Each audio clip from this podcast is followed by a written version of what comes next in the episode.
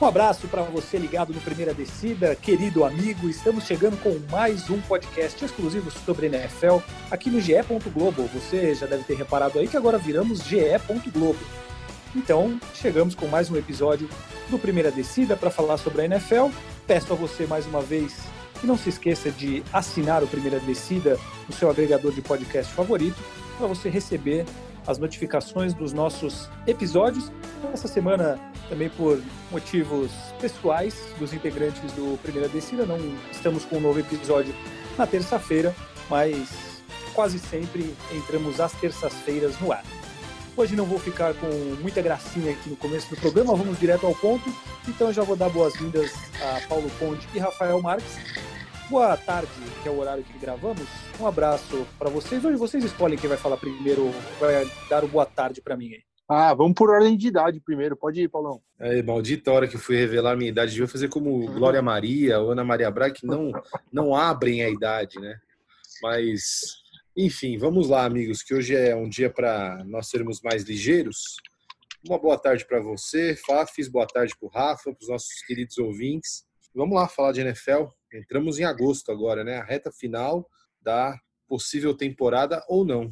É, Paulo Conde falou sobre a idade dele aí, só informar aos nossos ouvintes que ele revelou a idade dele porque a gente estava falando antes de começar a gravação sobre quem assistia TV Cruz ou não, um famosíssimo programa infantil do SBT ali no começo dos anos 2000. Fez muito sucesso, eu gostava muito. Paulo Conde e Rafael Marques também assistiam. Rafão, tudo bem com você? Tudo bom. Vou começar aqui já desmentindo o Paulão, cara, porque nesse negócio de esconder idade em era de internet já não dá mais. Você citou a Glória Maria e a Glória Maria tem 70 anos. Não parece, mas tem. Inclusive, vai fazer aniversário semana que vem, dia 15 de agosto completará 71 aninhos, a mesma idade de Ana Maria Braga, que tem 71 anos também. Glória Maria, que é então, é ouvinte do Primeira Descida, diga-se de passagem, grande fã de futebol americano. É isso, Ana Maria Braga também. Ana Maria Braga, eu já fiquei na dúvida, porque eu estou pesquisando aqui, ela faz aniversário em 1 de abril, então eu acho que não dá para confiar na idade dela. Talvez também seja acho. aquela idade maquiada tal, porque ela não, não quer revelar, então botou o aniversário dela assim no 1 de abril. É isso, mas eu sei que tem alguma coisa que elas não falam, é, no, isso aí não parte delas. Alguém deve ter ido num cartório, pegado ali a certidão de nascimento e ah, viu, é verdade, mas elas não é falam. Nossa, tem notáveis aqui também. Silvio Santos tem 89 anos, cara. É, é tô, impressionante, né? Eu, eu tô tirando o assunto aqui do, do, do rumo, então só boa tarde, amigos. Vamos lá falar de futebol americano, que é o que importa. Pois é. Aí você vê que Rafael Marques também traz informações muito importantes além do futebol americano, como do idade pop, de, né? Do mundo pop, exatamente. A idade de personalidades, mas realmente impressiona Silvio Santos ter 89 anos. É, como disse Paulo Conde, temporada vai chegando, a gente ainda não sabe como ela vai ser, o que, que vai acontecer. O fato é que com certeza vai ser muito diferente, né? Porque além de toda a questão de público ou não público, o que tem acontecido com relação à Covid, agora já está muito nítido e explícito que serão muitos jogadores que deixarão de disputar a temporada da NFL por conta do, da Covid-19. Até agora, mais de 50 jogadores já declararam que não vão jogar, justamente por receio da, da Covid, de passar a doença para familiares, por talvez não acreditarem na segurança dos protocolos colocados pela NFL. O fato é que mais de 50 já abriram mão de jogar a temporada. Ainda nenhum jogador de extrema importância, nenhum grande astro, alguns que têm importância para os seus times. Eu não sei se vocês concordam comigo, mas talvez o, o Donta Hightower, Patrick Chung do, do New England Patriots, tem o Marquis Lee, Allen Hurns, são alguns dos nomes mais importantes. CJ Mosley no Jets, né? CJ, CJ Mosley, exatamente. É, talvez ele seja o grande nome agora, que foi um dos mais recentes a, a anunciar. O New England Patriots perdeu sete ou oito jogadores até o momento. O, mas, assim, é uma situação que vai mexer muito com a liga, né? Acho que é, até a gente já fez uma prévia de uma divisão, agora hoje a gente vai fazer a prévia de outra divisão, mas tudo aquilo que a gente falar ainda pode mudar porque muita gente ainda pode abrir mão de jogar a temporada. Acho que isso vai, vai mexer muito ainda com, com os times antes da temporada, né, Rafão?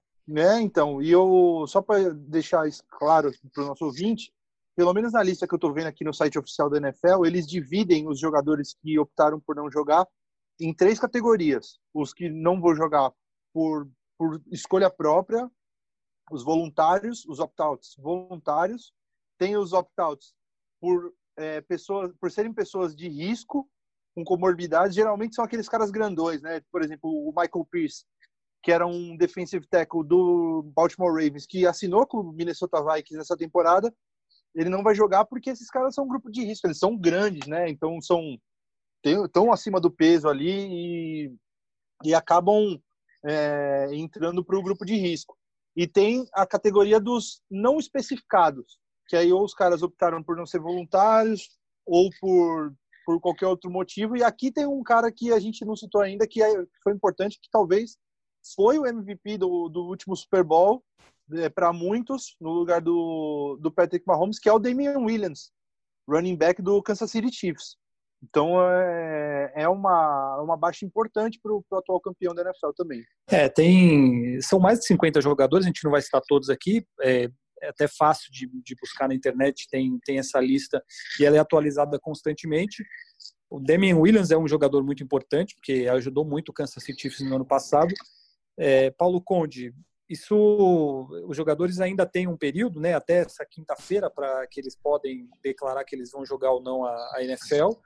É, talvez seja uma tendência de que agora alguns decidam de última hora, mas ah, na sua visão isso aí mexe muito com, com a situação da liga, não só pelo ah, desempenho de cada time, quanto que eles vão fazer falta, mas é, uma demonstração também da preocupação que, que esse vírus está trazendo para os jogadores?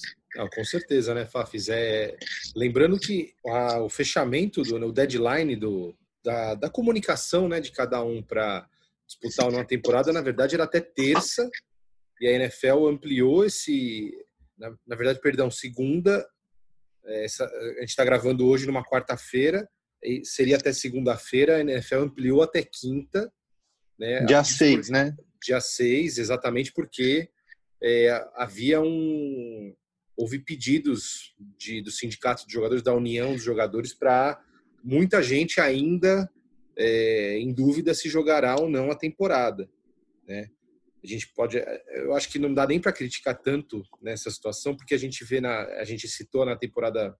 Desculpa, na edição passada, a NBA como um modelo de sucesso, né? Vai dar um mês que os times chegaram na bolha em Orlando e não teve casos de coronavírus, mas vários jogadores optaram por não atuar, né? E aí jogadores importantes, né? Avery Bradley do Lakers, é, Trevor Ariza, Trevor Ariza, jogadores do Brooklyn Nets também optaram. Então assim é algo que é um momento excepcional em todas as categorias, né? Até mesmo de a gente aceitar que os jogadores entender que os jogadores não se sintam à vontade de participar. Isso vai mexer com a dança das cadeiras, assim, no, na NFL? Com certeza.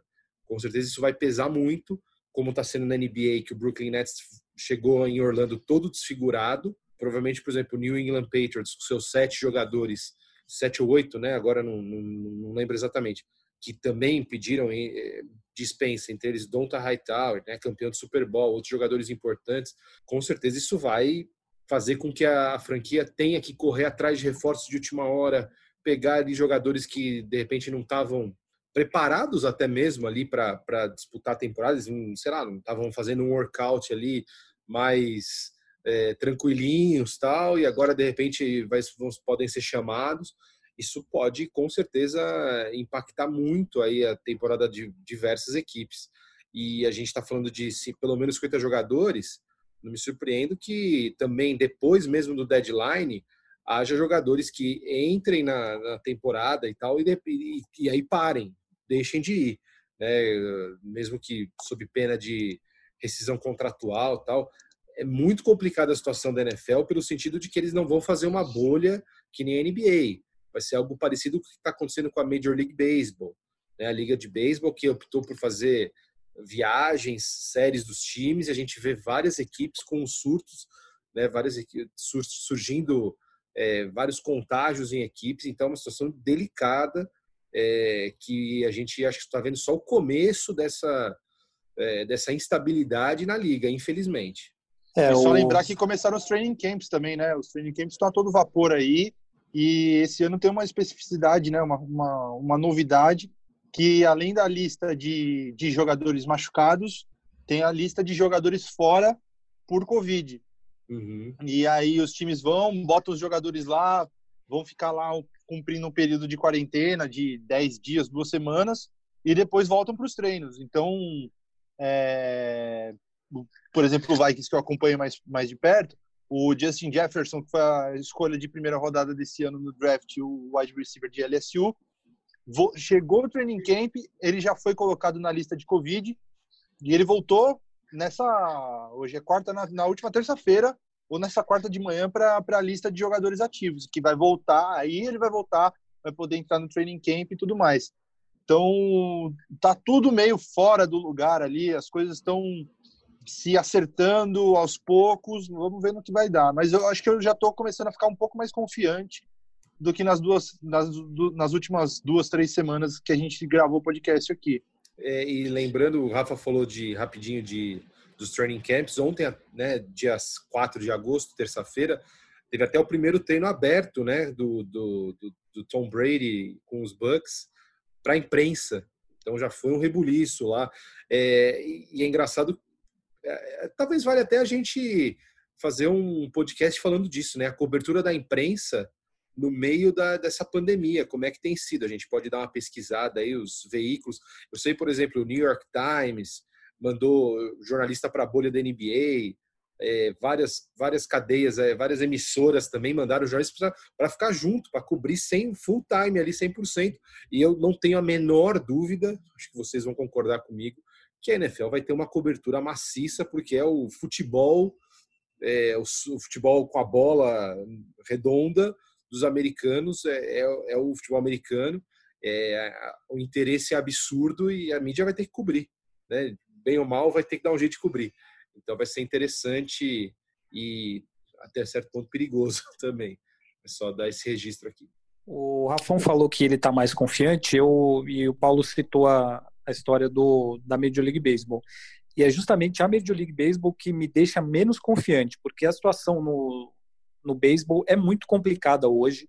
É, foram alguns surtos em algumas equipes, o Miami Marlins teve, o St. Louis Cardinals teve, só que aí os times que esses, esses times enfrentaram também não puderam fazer jogos, já foram muitos jogos cancelados, séries inteiras canceladas entre as equipes, e está acontecendo da mesma maneira que vai ser a NFL, com viagem, jogo em casa, jogo fora, sem bolha, é exatamente isso. E na, na Major League Baseball não está dando certo, não está dando 100% certo, porque é, estão ocorrendo surtos em algumas equipes. O Miami Marlins, por exemplo, hoje tem seis, sete jogos a menos do que os, os concorrentes da divisão. Voltou a jogar na, ontem, terça-feira, com um time também todo desfigurado, mesmo assim ganhou. Então, é, é uma situação bem complicada. O Ioannis Cespedes, que é um dos principais jogadores do New York Mets, que tem um, um contrato absurdo, enorme, ele é, começou a temporada jogando, o time estava viajando acho que para Atlanta no fim de semana, ele simplesmente não apareceu para jogar, sumiu, não deu satisfação e só reapareceu falando que não ia disputar a temporada.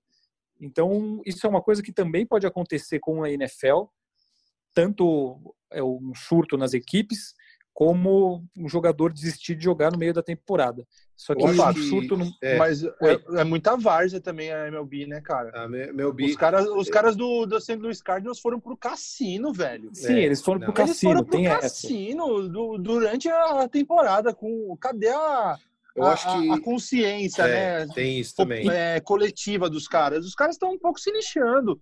A, a, a NFL se pode pegar o exemplo da MLB nesse sentido, para mostrar como não se faz.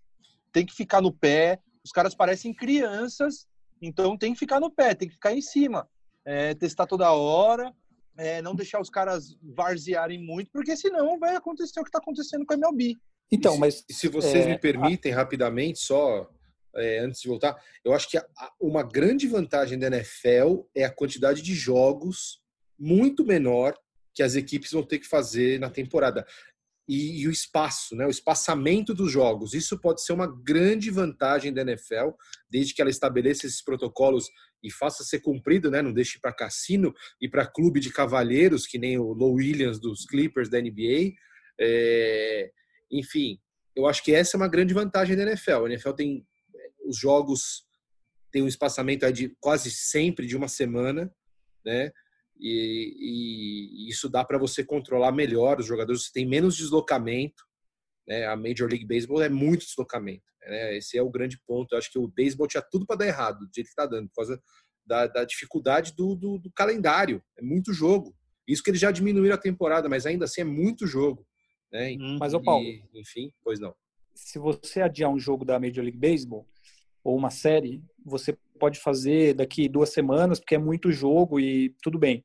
Agora, como que você faz com o calendário da NFL, que é totalmente diferente? Você vai adiando, aí você adia para daqui depois de duas semanas, aí você vai adiando. Eu acho até mais difícil o, o calendário da NFL se acertar com relação a isso, pela forma como é o jogo, pelo tempo de, de descanso, que, a não ser, claro, que eles estejam abertos a estender a liga se necessário, um mês a mais de, de temporada regular, que quer que seja. Mas eu acho que aí, no caso da NFL, eles não vão adiar, Fábio. Eu acho que eles vão, eles têm, eles abriram o, o, o elenco dos times para ter mais jogadores, tal. É, vai ser isso. A não ser que sim, dê, sim. dê, não dê vai ter um jogo cancelado. Surto gigantesco, é. se dê um, dá um surto gigantesco que todo mundo, 30 jogadores estão infectados, aí vai ser uma, tô jogando lá em cima, assim, uma medida bem absurda, mas eu acho que se chegar assim, for um caso que tenha cinco jogadores ali, eu acho que a NFL dificilmente vai adiar jogos. É, eu não vejo eles adiando não também. Eu, eu então, entendo mas... seu ponto. Quando o Paulão falou, eu falei, nossa, é verdade. Tipo, é, a NFL tem essa vantagem de ter jogos uma semana, com uma semana de espaçamento, mas você deu um ponto interessante também, Fábio, mas eu acho que eu, eu penso que dificilmente a NFL adiaria jogos. É que, por exemplo, o Miami Marlins, que foi o principal caso, juntando jogador e comissão, acho que ele teve mais de 20 casos. É muita hum. coisa é, 20 jogadores a menos no time de futebol americano, eles fazem muita diferença. É, é assim, a gente está colocando situações aqui que podem acontecer, por isso que é, é, é, muito, muito incerto ainda, embora esteja próximo da temporada. É, a gente tem o exemplo perfeito, que é o da NBA, e o da, da Major League Soccer também, que está dando muito certo, que são as bolhas. E muito da NHL feitas. também, né? A NHL tá tem o exemplo da, também, né? E a da WNBA também. É. E a gente tem o do, do beisebol que tá um problema sério. Então, só que a NFL vai seguir muito provavelmente, né, o, o, exemplo da, da Major League Baseball, óbvio que é mais fácil por ter menos viagem, é mais tranquilo nesse sentido, mas eu acho que fica um alerta, e o Rafão falou agora há pouco que não tem senso coletivo dos jogadores de pensarem nisso, não sei o quê, Vamos lembrar também que os jogadores da NFL de todos os esportes são os que menos têm cuidados fora do campo, são, porque raramente. Os, vamos falar real, são os mais porra louca, né? Exatamente. É, raramente você vê um escândalo ou envolvimento com droga, com tiro, com essas coisas, com um jogador da Major League Baseball, por exemplo, e na NFL isso acontece direto. Então eu não confiaria tanto na, digamos, no bom senso dos jogadores da NFL. Mas é uma, é uma coisa que, que não, não dá para prever mesmo. A gente tem que esperar porque é tudo muito complexo, a gente tem todos os exemplos possíveis. Fato é que a NFL tem muitos jogadores desistindo é, de jogar a temporada e a gente não sabe ainda como vai ser porque tudo, tudo pode acontecer nesses próximos meses, próximas semanas, né? Falta um mês e um mês praticamente para o início da NFL. É, uma outra situação que vem acontecendo, antes da gente passar para as nossas prévias rapidamente, que também é muito importante para a NFL, hoje a primeira universidade importante, que é a UConn, né, do Connecticut, anunciou que não vai disputar a NCAA esse ano no futebol americano por conta da Covid. Isso se confirmando com outras universidades, vai acontecer um problema enorme, porque isso tem um impacto muito importante no draft da NFL do ano que vem, é, pode haver troca de jogadores, jogador querendo sair da universidade para disputar o campeonato em outra, fala até de universidade tentando fazer coisa clandestina. Enfim, isso é uma coisa que pode ter muito impacto na NFL. Vale quem está ouvindo ficar de olho nisso também, porque é, a UConn fez esse anúncio hoje, mas a tendência é que outras sigam o mesmo caminho nos próximos dias. Até a, a Liga, a NCAA, vai fazer um pronunciamento, tem algum anúncio a fazer Vamos ver o que, que vai andar nesse sentido. É, vocês têm algo a acrescentar sobre esse assunto ou podemos começar as nossas prévias da semana? Não, só dizer que, rapidinho, que não, não haver uma temporada da, da NCAA em qualquer esporte, né? Isso vale para o basquete, vale para vai ser desastroso para os departamentos atléticos das, das universidades de todas as ligas, né?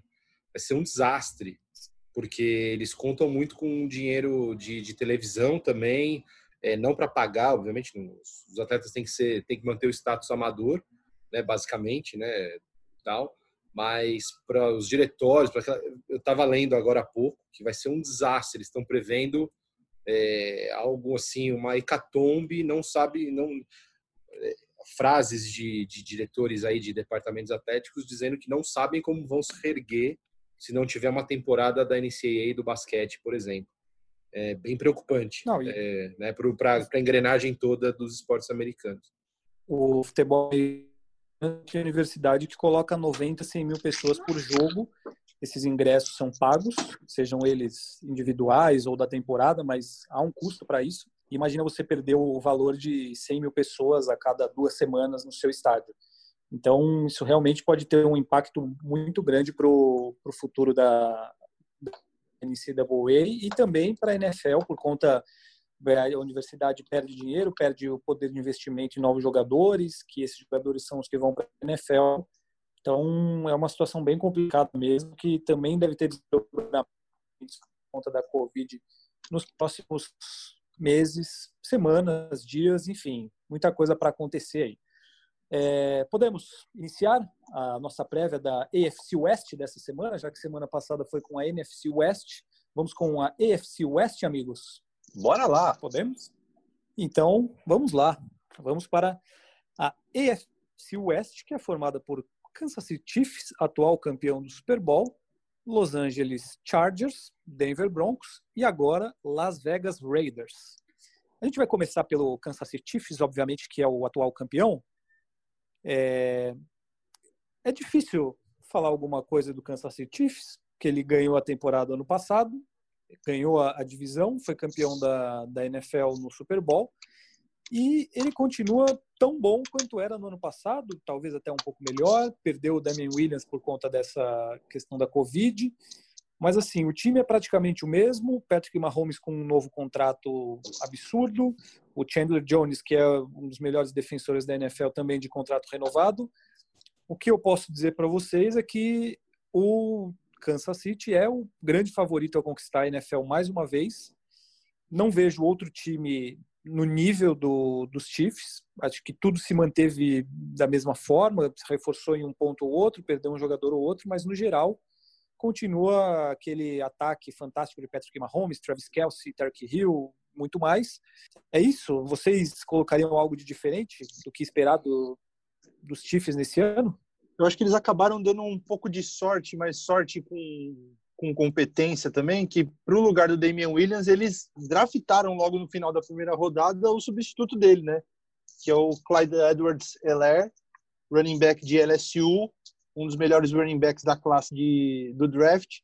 Então, acho que eles não vão ficar tão órfãos é, na posição de running back. O que me impressiona muito no, no Kansas City Chiefs é a ponta da, as duas pontas da linha ofensiva que tem o Eric Fischer de left tackle e o Mitchell Schwartz de, de right tackle, que são, acho que é a melhor dupla de, de tackles da liga. Então, é, quando você tem um quarterback no nível do Patrick Mahomes, você tem que saber protegê-lo devidamente. Então, acho que o, o Chiefs volta tão forte quanto, a defesa muito forte, o Tyree Matthew é o talvez o melhor safety da NFL hoje em dia. É, Chris Jones, Frank Clark, então é um time muito muito profundo, com um elenco muito forte, então continua é favoritíssimo na divisão e favorito também um dos dois favoritos na minha opinião na AFC junto com o Baltimore Ravens.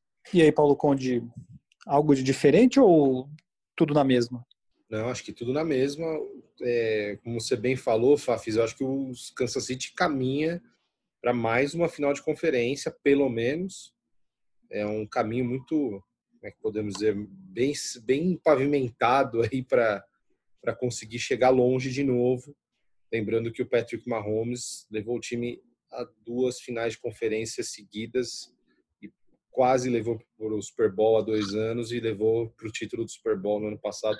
E esse cara só tende a melhorar. Esse cara agora com uma baita grana no bolso, esse cara sem lesão ou tratando a lesão que ele teve no meio da temporada passada eu só vejo esse time melhorando.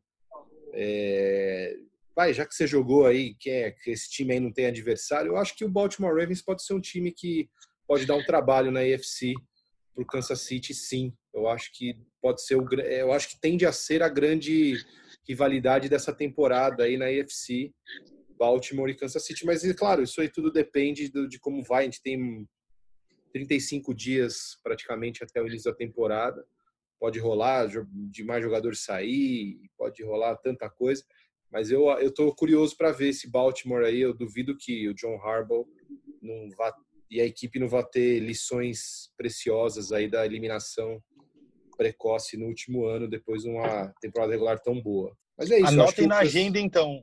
Já ah, anotem na agenda então... esse confronto na semana 3, 28 Nossa de setembro. É, esse vai ser bom, hein? Hum, é onde é... que é, Rafa? É Baltimore ou é em... em Baltimore.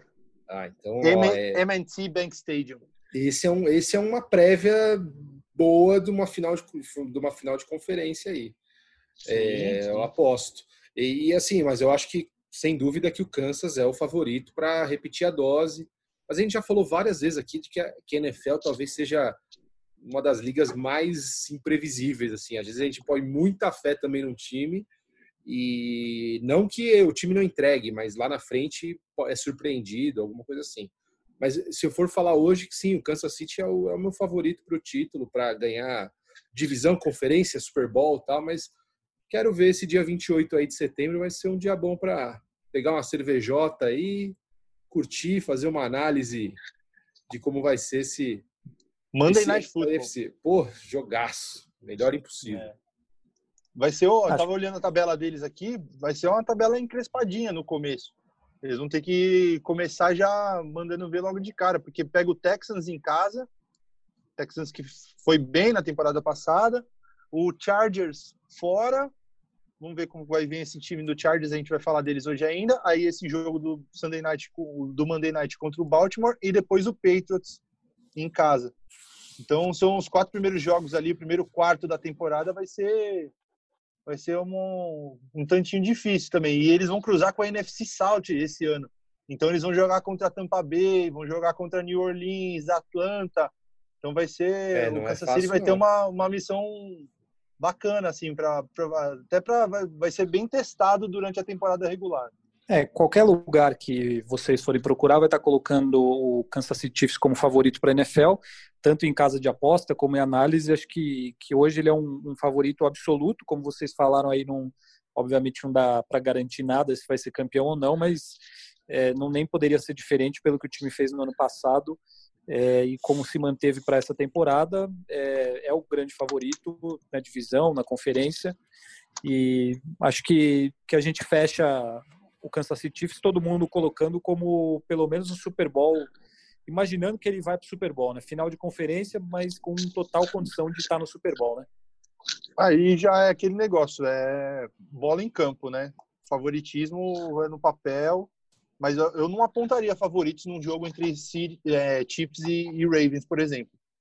Eu, eu acho que é pau a pau. Mas eu quero o seu palpite, saindo do muro. Não, mas no geral, se. Ah, não, eu. Cara, eu acho que pelo menos final de conferência. Se é Super Bowl, hoje eu acho que eu apostaria no, no Ravens. Acho o Ravens com mais elenco hoje em dia que o, que o Kansas City. E você, Paulo Conde? Eu acho que eu eh, vou fazer um, um resgate aqui. Vai ter algum momento que o Baltimore vai ter que fazer um jogo, é, um jogo que vai mudar para melhor ou para pior o rumo da equipe, sabe? É um time que já é muito promissor e tal, mas vai ter um jogo, vai ter um encontro que eles vão ter que ou se tornar homens ou continuar meninos, assim. É, por que eu tô dizendo isso? O Chiefs teve um jogo na temporada passada que eu acho que foi ali que o time ressurgiu, que foi uma vitória que eles tiveram em Foxborough contra os Patriots. nem lembro se foi 23 a 19, alguma coisa assim.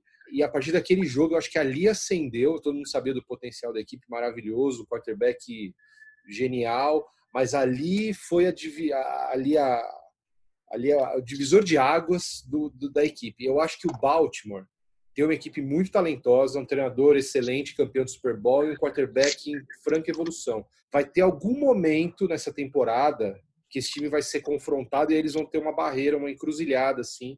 Se aí eles vão ou realmente eles vão ladeira acima ou esse time não vai manter tanta confiança ou não, sei lá, já vai começar a perder um pouco da expectativa.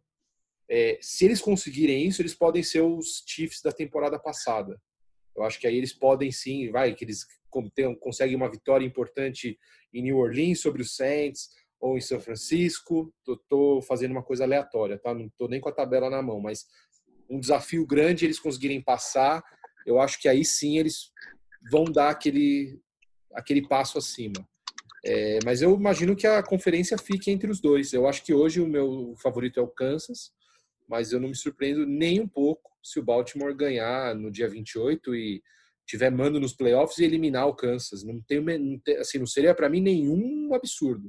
Eu não vou ficar no muro e vou colocar o Kansas City Chiefs mais uma vez no Super Bowl como favorito. Vamos não, ver como as coisas Eu não fiquei no muro, coloquei como favorito, como o Kansas hoje é meu favorito, só fiz essa essa essa não, ressalva aí.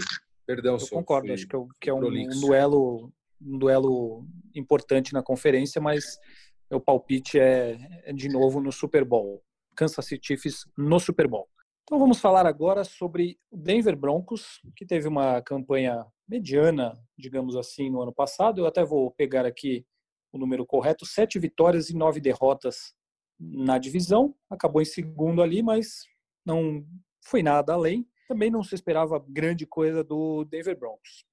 Para essa temporada, o time tem mais uma vez o nosso bravo quarterback que assumiu o posto de titular no ano passado, que é o Drew, Drew. Locke. Drew Locke, ele até teve bons momentos, fez uma, uma temporada interessante em alguns momentos, muito novo ainda, agora chega mais um pouco mais de experiência.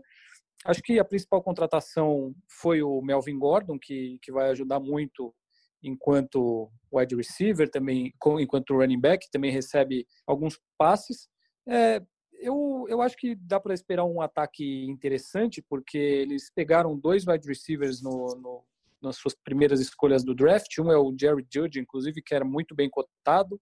Ainda tem o Cortland Sutton, que, que o ano passado também depositava muita esperança nele, principalmente em rotas longas, um jogador mais explosivo. O Tyrande é o Noah Fent, que também é um jovem que depositam esperança nele. Então, no mínimo, vai ser um, um ataque interessante de, de ver assim pela, pela juventude. Acho que tem, tem bons, bons nomes. Com relação à defesa, segue aquela defesa que tem o Von Miller, o Bradley Chubb. Não tem mais o Chris Harris Jr., que foi para o Los Angeles Chargers, que é um rival de divisão.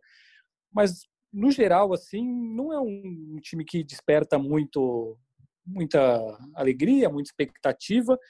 É, me parece que é mais um time para uma campanha igual que fez ano passado ali, talvez chegar próximo de uns 50% de aproveitamento, desenvolver esses jovens jogadores para o futuro. A defesa que anos atrás era espetacular é, não é mais a mesma, perdeu alguns jogadores, ainda tem lá o Van Miller, como eu citei, mas não dá para esperar grandes coisas do Denver Broncos nessa temporada. Ou eu estou exagerando, até porque rapidamente tem considerado como um dos calendários mais difíceis da, da, difíceis da liga esse ano. Então, acho que, que não tem muito o que esperar dos Broncos para essa temporada, né?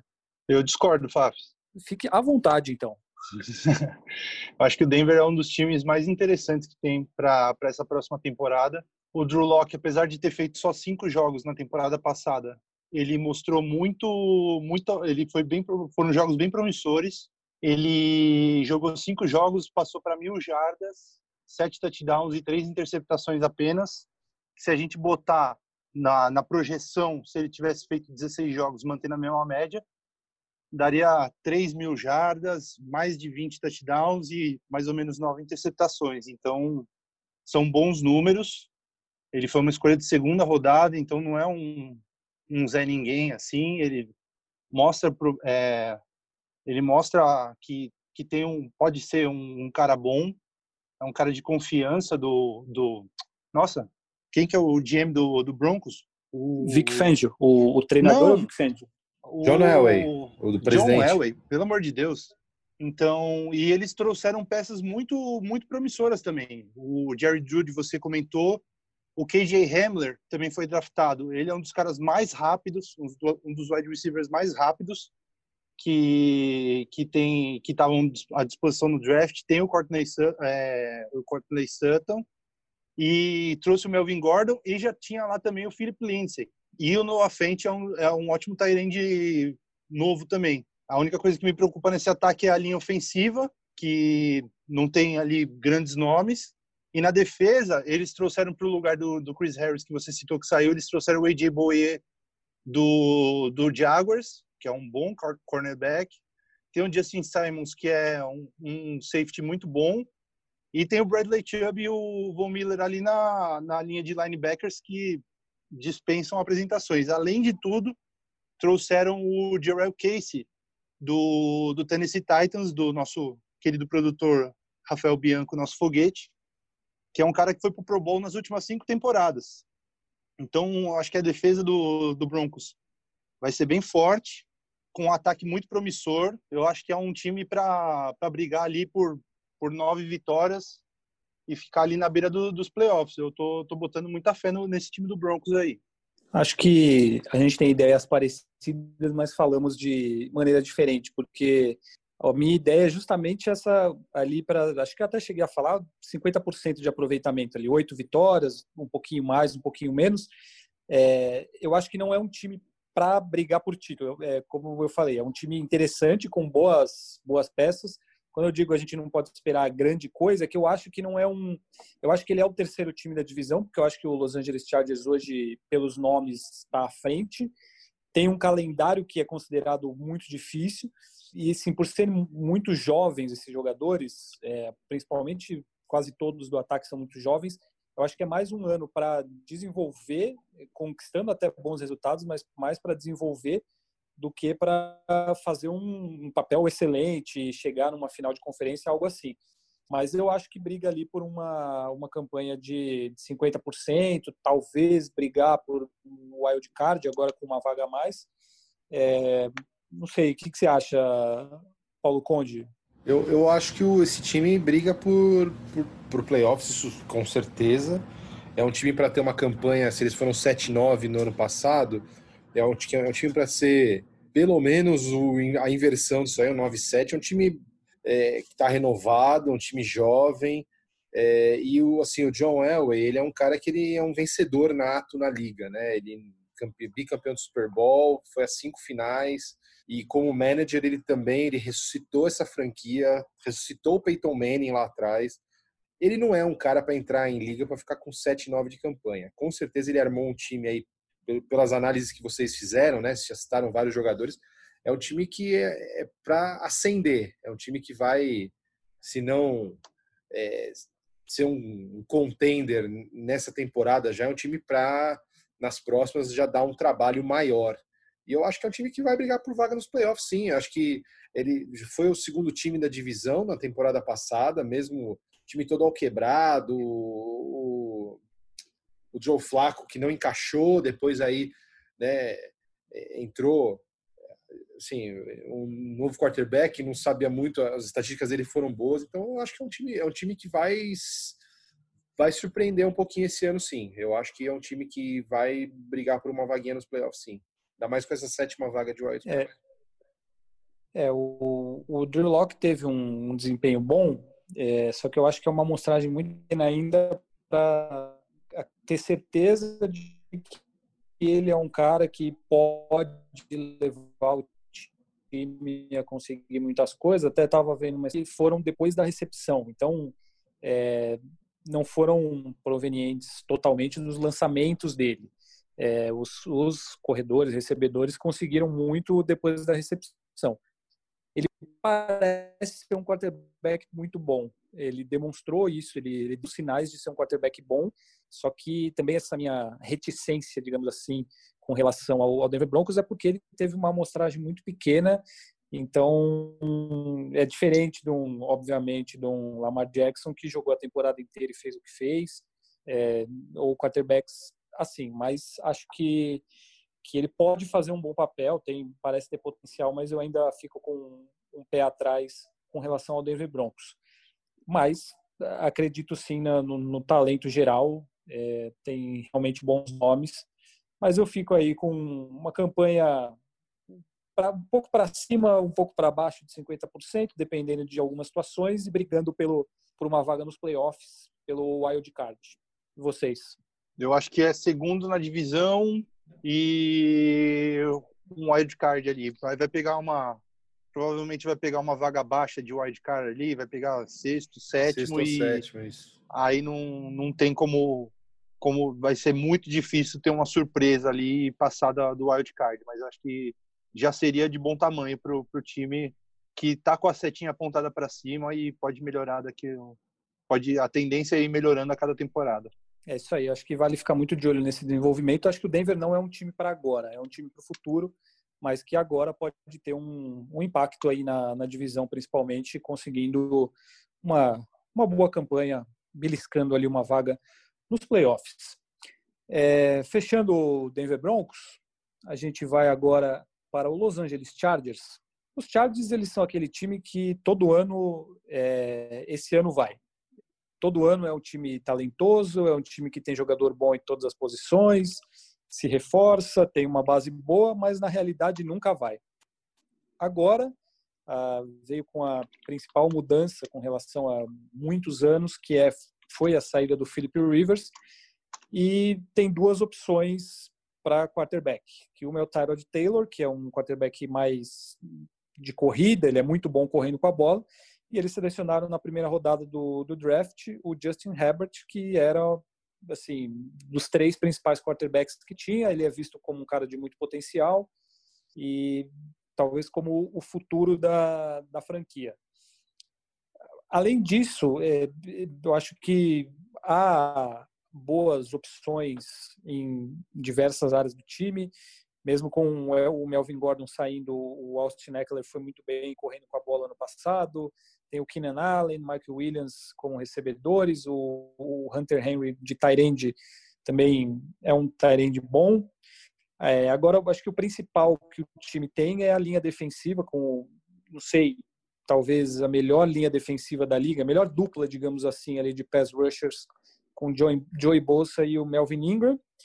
E também uma secundária um tanto quanto interessante, que agora já Estelar, tem. Estelar, né?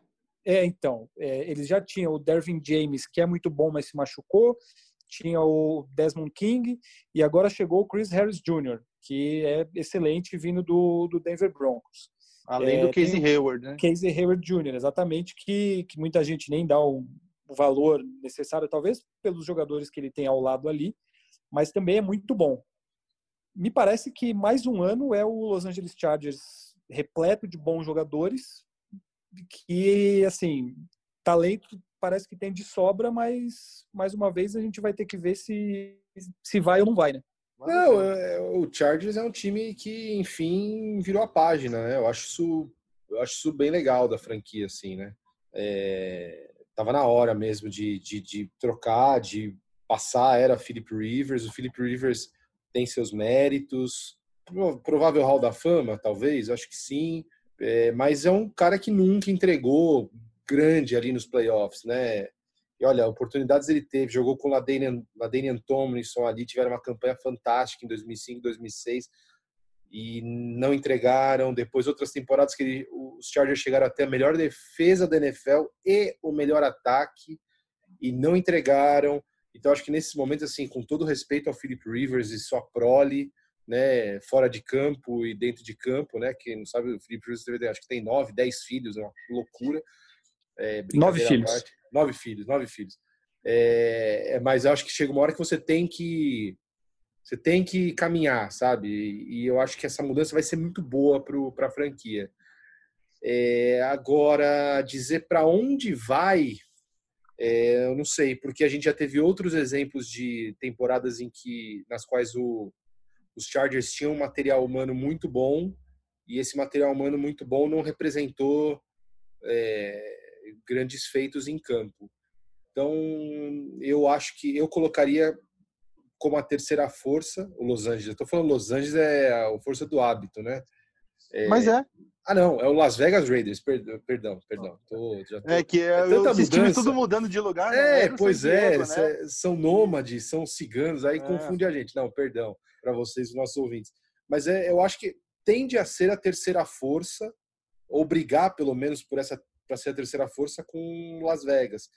Mas é um time que, assim, por origem de análise, assim, não me não sei se briga, não com certeza, enfim, Chiefs está lá em cima, está soberano, e eu acho que os, os Broncos têm uma base mais, mais assim, para brigar mais mesmo, assim, acho que é um time que tem ali vencedores de Super Bowl e tal, e eu não sei, acho que eu quero, eu quero mas eu, no fundo eu quero ver os Chargers mudando um pouco essa característica da franquia de, de, de enfim, chegar. Talvez essa, essa garotada nova aí é, e outros caras aí, super, a super eh, linha aí que vocês citaram, mudem isso. Eu tô ansioso para ver, mas eu não, não consigo ser tão empolgado assim com essa equipe.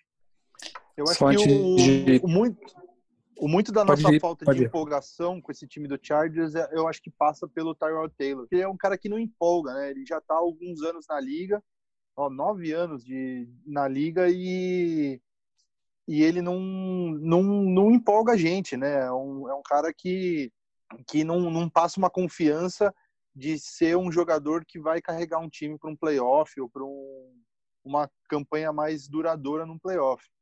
Eu acho que muito do, do sucesso do Chargers no futuro próximo e a médio, curto e médio prazo, eu acho que passa pelo Justin Herbert entrando no time e correspondendo à posição dele do draft, ao todo o buzz que ele teve é, nesse período de draft. É, como o Fafs já deu uma geral, é um time muito talentoso, Acho que do, das coisas que ele não falou ali, eu só destacaria o Brian Bulaga, que chegou do, do Packers depois de muito tempo no Packers para ser o left tackle desse time, é, que durante anos e anos passou negligenciando o Philip Rivers nesse sentido, que o Philip Rivers, apesar de ser um dos melhores quarterbacks da liga, nunca teve uma linha ofensiva decente ao redor dele. E eles estão tentando construir isso. Diga, Fábio. Não, justamente a chegada do Brian Bulaga é justamente quem pode ser fundamental para que os quarterbacks brilhem e, e, deem esse passo à frente do time, né? Com certeza, com certeza.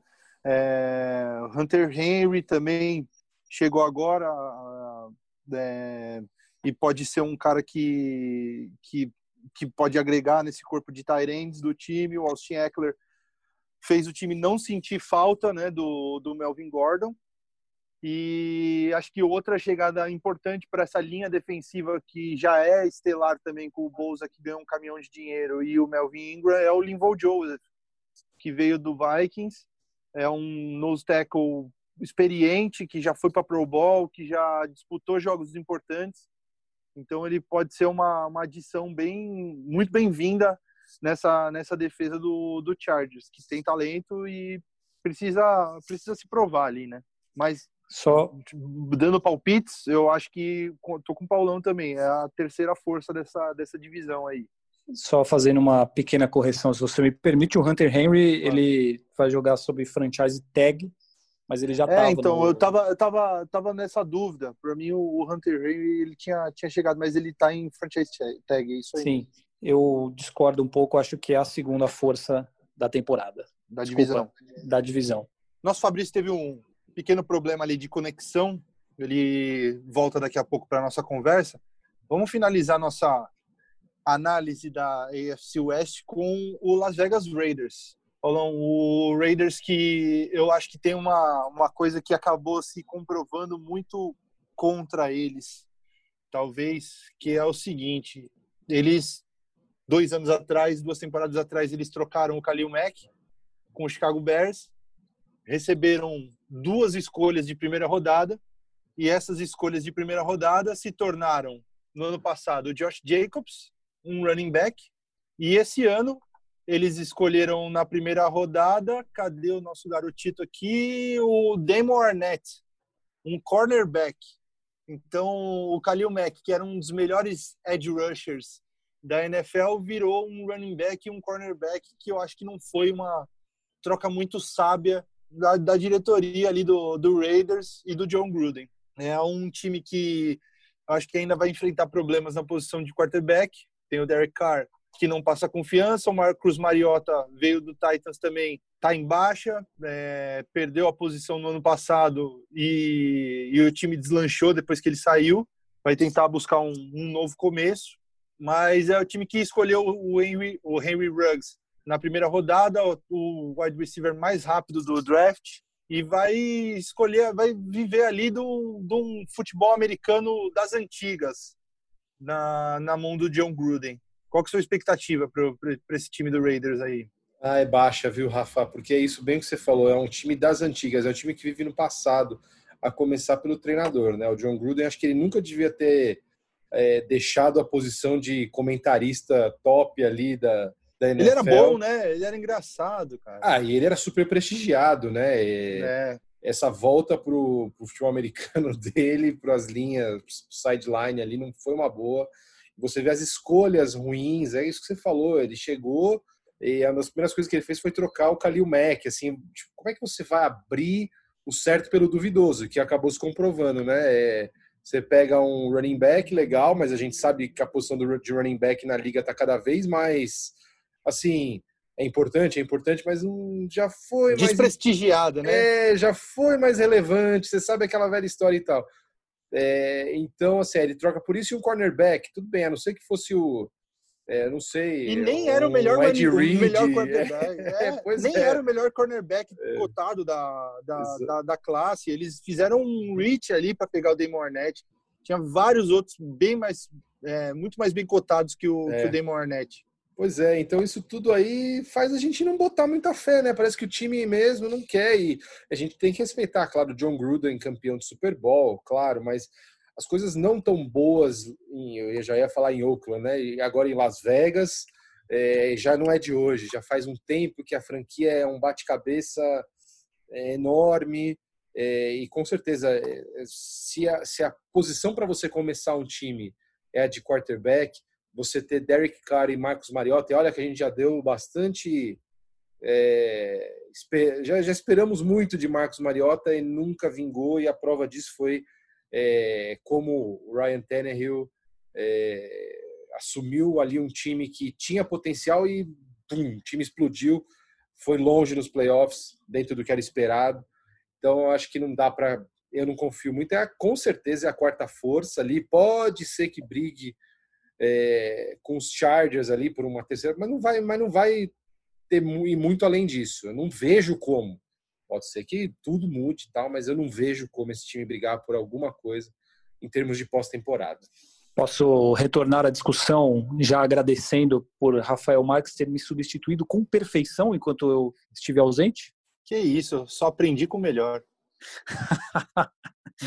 É, não, também eu concordo com vocês aí, não tem muito o que esperar com o do agora Las Vegas Raiders, no máximo que o estádio vai ser um espetáculo, né, em Las Vegas, é, cidade nova, mas nada nada incrível, tem um jogador bom ou outro, até pelos reforços, né, as contratações, a maioria sim é jogador que você ouviu falar bem uma época ou outra, mostrou uma coisa ou outra, mas você provavelmente vai lembrar do nome deles, mas nunca fazendo coisas incríveis. É, Eli Apple, o próprio Marcos Mariota, o Nelson Aguilar, Jason Witten, que foi muito bem, mas está praticamente com a carreira encerrada, porque ele ficou um ano afastado é, por aposentadoria, enfim. Não me parece um time para brigar por nada, não. Tem ali um, um talento ou outro é, no ataque, principalmente com o Josh Jacobs, como vocês citaram, o Darren Waller, um bom tight end, mas nada além disso. Eu eu vou também que é a quarta força e para mim não, não, não passa de, de 50%, vai menos disso de aproveitamento e, e fora dos playoffs. Só assino junto com o relator. Mas nada a acrescentar ao Las Vegas Raiders agora? É, é todos... Eu acho que a única esperança deles esse ano é um time encaixar e não sofrer com lesões. No ano passado, por exemplo, eles tiveram duas escolhas de primeira rodada. O Josh Jacobs estava disputando ali para ser calor ofensivo do ano, machucou. E o Jonathan Abram, que é um safety, free safety muito bom também, que veio super bem cotado da, da faculdade e se machucou também no comecinho da temporada. Então, é, tentar ficar mais saudável para ver se consegue coisas melhores aí esse time. E depende muito do que o Derek Carr vai fazer também, porque ele também é um jogador desses que se esperava muito, mas ele não conseguiu jogar o tanto que se esperava dele. É um quarterback, acho que na média ali, né? Faz alguns jogos bons, outros ruins, mas não parece ser um cara, um Russell Wilson da vida, um cara tão decisivo. Vai muito, muito do que ele pode fazer, mas é isso. Talvez você veja aí alguns bons jogos de alguns jogadores jovens, olho no Josh Jacobs, principalmente, é, o wide receiver que eles draftaram no, no draft, Henry obviamente, é, é. É, pode aparecer alguma coisa interessante ali também, mas é isso. Não passa muito disso. Não espere uma grande temporada do Las Vegas Raiders. É, você, Paulo Conde, algo a acrescentar também? Não, não, não vão aos playoffs e é isso? Eu acho que é isso, amigos. Eu acho que essa é uma das divisões mais assim definidas que a gente tem na NFL, provavelmente, porque é um time muito acima dos outros, sem dúvida. E a gente tem outros times que vão brigar ali, mas eu, só consigo ver o Denver com algum estofo, algum calibre para chegar nos playoffs. Os outros dois eu não consigo ter. Eu vou precisar ver se precisar, precisar ver o Chargers para entender melhor onde pode chegar. Mas acho que é isso aí. Eu acompanho o relator também.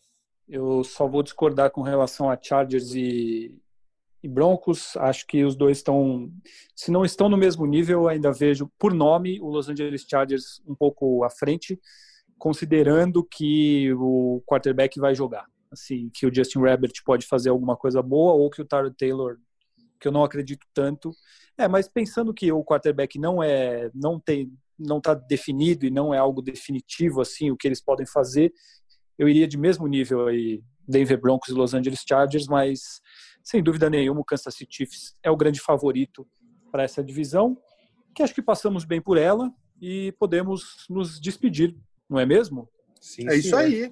Então, já que podemos nos despedir, eu vou deixar aqui o meu abraço a Rafael Marques. Rafão, até a semana que vem. Obrigado por emprestar o seu conhecimento mais uma vez aqui no Primeira Descida. Imagina, amigos, que isso. É sempre um prazer, sempre bom estar de volta, apesar do um dia de, de, de atraso, mas semana que vem prometemos voltar no, no nosso dia de sempre. É isso aí. Semana que vem prometemos voltar na terça-feira. Paulo Conde, também aqui o meu grande abraço a você e obrigado por estar com a gente mais uma vez. Eu que agradeço, amigos. Um grande abraço para vocês, dois para os nossos ouvintes e até semana que vem. Tamo junto. Até semana que vem. Agradeço a você também caro ouvinte do Primeira Descida, não esqueça de assinar o nosso podcast para receber as notificações, pode dar as estrelinhas que você quiser lá na Apple para gente.